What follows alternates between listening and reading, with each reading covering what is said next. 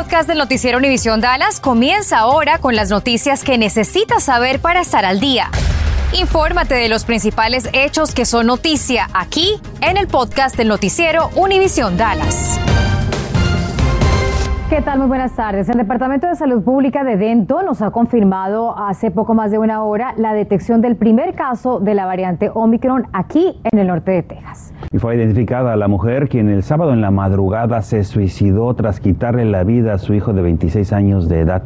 Sucedió al oeste de la ciudad de Fort Worth, en donde la oficina del forense del condado Tarrant nos confirmó que se trató de un homicidio-suicidio sin que hasta el momento se sepan los motivos.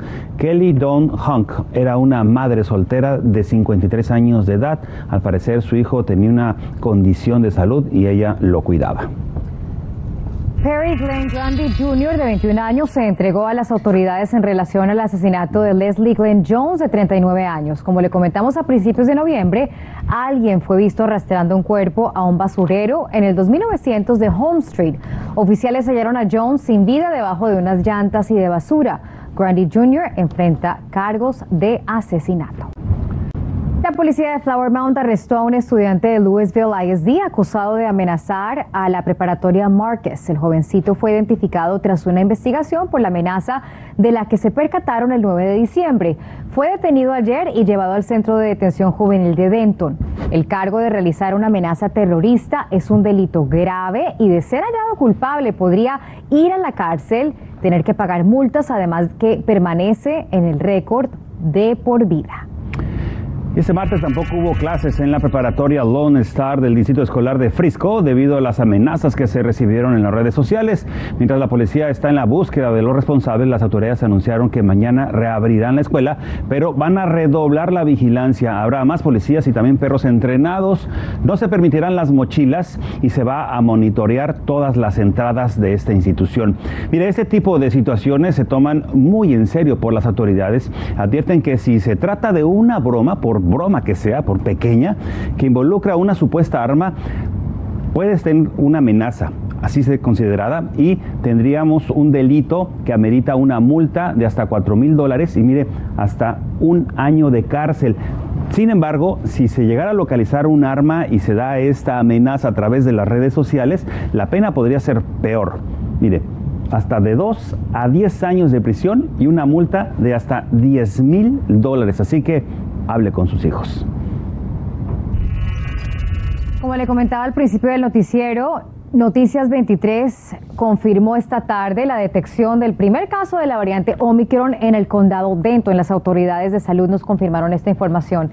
La persona infectada reside en Fort Worth y recientemente viajó a nivel nacional. Autoridades de salud indican que esta variante del coronavirus se transmite más fácil, pero parece que no causa síntomas más serios. Recalcan la importancia de vacunarse, colocarse el refuerzo y de tomar las medidas de precaución correspondientes.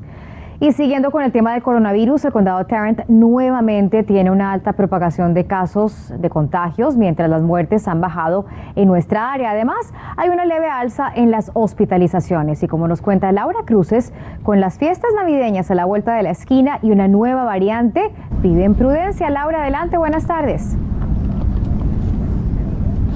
Así es, Joana, muy buenas tardes. La pandemia sigue aquí y aunque seguramente será una mejor Navidad, las autoridades están pidiendo que por favor, como decías tú, no bajen la guardia. La mejor o el mejor regalo que puede darse usted y puede darle a familiares y amigos es protegerse.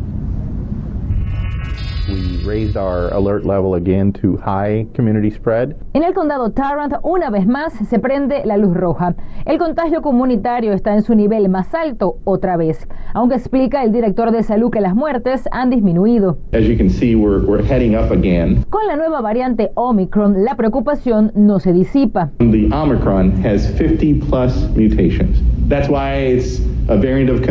En Dallas, la situación es similar. Some increase in cases our hospital numbers have been relatively flat. Los casos han aumentado, pero las hospitalizaciones se mantienen. Al día de hoy en Dallas Forward hay 800 pacientes hospitalizados por COVID, un aumento de 100 casos en las últimas tres semanas. Delta es la variante predominante, pero creen que Omicron se impondrá el próximo año. Hoy les consultaba en Facebook cómo se preparaban para celebrar Navidad aún en pandemia. Santa me contó sus planes. Todos estamos vacunados y así hay una protección más y ahora vamos a poder estar más la familia junta porque el año pasado sí estuvo triste de que no pudimos estar con ellos. Sus hijos también están vacunados y esta Navidad podrá estar con sus hermanos, pero me dice, les falta un paso. Mis papás y yo ya tenemos la tercera dosis. Y ahorita estamos platicando con mis hermanos para que se pongan la tercera y así este ya también ellos están más, protegidos. Pero no todos piensan como ella. Muchos me dijeron estar cansados de la pandemia, de las vacunas y de las variantes. Sin embargo, los médicos siguen pidiendo tomarlo en serio. People need to assess their own risk and their family members' risk. Y es que me dice que cada familia debe medir sus propios riesgos. Si se reúne en Navidad, evite las multitudes. Póngale tapabocas a los adultos mayores o inmunodeprimidos. Trate de reunirse en espacios abiertos. Igualmente, mantenga la distancia. Y si aún no lo hace, vacúnese. Me dice además el doctor Juan que las aplicaciones de las primeras dosis de la vacuna aumentaron de 9.000 a 12.000 en la última semana y esto sería un indicativo de que quizás las personas quieren estar protegidas esta Navidad. Pero recuerde, si usted no quiere hacerle, este va a ser su mejor regalo. Compañeros. Bueno, y por cierto, continúa la campaña de vacunación contra el coronavirus. Mañana habrá dos locaciones en la ciudad de Fort Worth disponibles para quienes puedan aplicar. El primero es de las 8 de la mañana a las 4 de la tarde en el First Street Mission. El segundo de 10 de la mañana a 3 de la tarde en el Ryder INC de la calle Dunbar. Estás escuchando el podcast del noticiero Univisión Dallas. Y revise su cuenta bancaria o su buzón, ya que el Servicio de Impuestos Internos o IRS ya comenzó a enviar el último cheque por el crédito tributario por hijos. Más de 35 millones de familias van a recibir los pagos de 300 dólares por niños de hasta 5 años y de 250 dólares por los niños de 6 años a 17. En total, el gobierno envió en esta tanda de pagos unos 15 mil millones de dólares. 86% de las familias los van a recibir directamente a sus cuentas bancarias. La otra mitad de este crédito la recibirán cuando hagan sus impuestos el próximo año. No sé si ya vio su refrigerador, pero autoridades de salud ampliaron el retiro de productos derivados de carne de cerdo emitidos hace unos días, tanto para el jamón como el pepperoni. Ahora la alarma para posible contaminación de listeria se extiende a 27 productos que incluyen jamón deshuesado, jamón rebanado en espiral, filete de jamón y también palitos de pepperoni. Estos productos se produjeron en varias fechas y se vendieron con marcas como Alexander and Harnon, Amish Valley, Big Y, Butcher Boy, Firestar, Food Club, Garrett Valley Farms, Lancaster, Neiman Ranch, Open Nature y Wellshire Good. Los productos involucrados incluyen el número de establecimiento EST M10125. Y la Oficina de Estadísticas Laborales reporta el aumento más grande en el precio de artículos comestibles en los últimos 12 meses, es decir, la mayor inflación desde el año 1982. Diana García visitó varios supermercados para comparar precios y darnos opciones para reducir un poco el costo de esa cena navideña. Vayamos a cualquier supermercado local. La inflación en el precio de alimentos será evidente. Sí, cierto, porque nomás sale uno a cualquier tienda y se va bastante el, el dinero. Según la Oficina de Estadísticas Laborales, el índice de todos los artículos comestibles subió un 6.8% en los últimos 12 meses. Al comparar costos, hoy noté que el precio de la carne de res oscila en 18 dólares con 99 centavos la libra, el pavo en 14 dólares con 99 centavos la libra, el pescado en 14 con 99 la libra y el pollo en unos 4 con 49 la libra. Entonces, al momento de incluir alguna de estas proteínas, quizás hacer los tamales de pollo serían más económicos que unos de res. También no olvides que optar por marcas más genéricas y comprar en especiales podría hacer una gran diferencia y cambiar un medley de vegetales frescos por los que vienen refrigerados o enlatados. Saldrían a mitad de precio. También existen varias organizaciones en California como el Sagrado Corazón que a partir de hoy comenzaron a entregar canastas de comida para su cena de Navidad. Veamos lo que trae esta canasta de comida, la cual puede conseguir completamente gratis aquí en el Sagrado Corazón. Primero tenemos un El costo de esto en una tienda local, también una bolsa de manzanas, el costo en cualquier tienda local. Por acá tenemos maíz, hay unos 7. Esto, si fuéramos a un supermercado, eh, costaría. Por otra parte, mantequilla de maní. Aquí dentro hay al menos unos 100 dólares que usted podría ahorrarse simplemente al llegar a este lugar.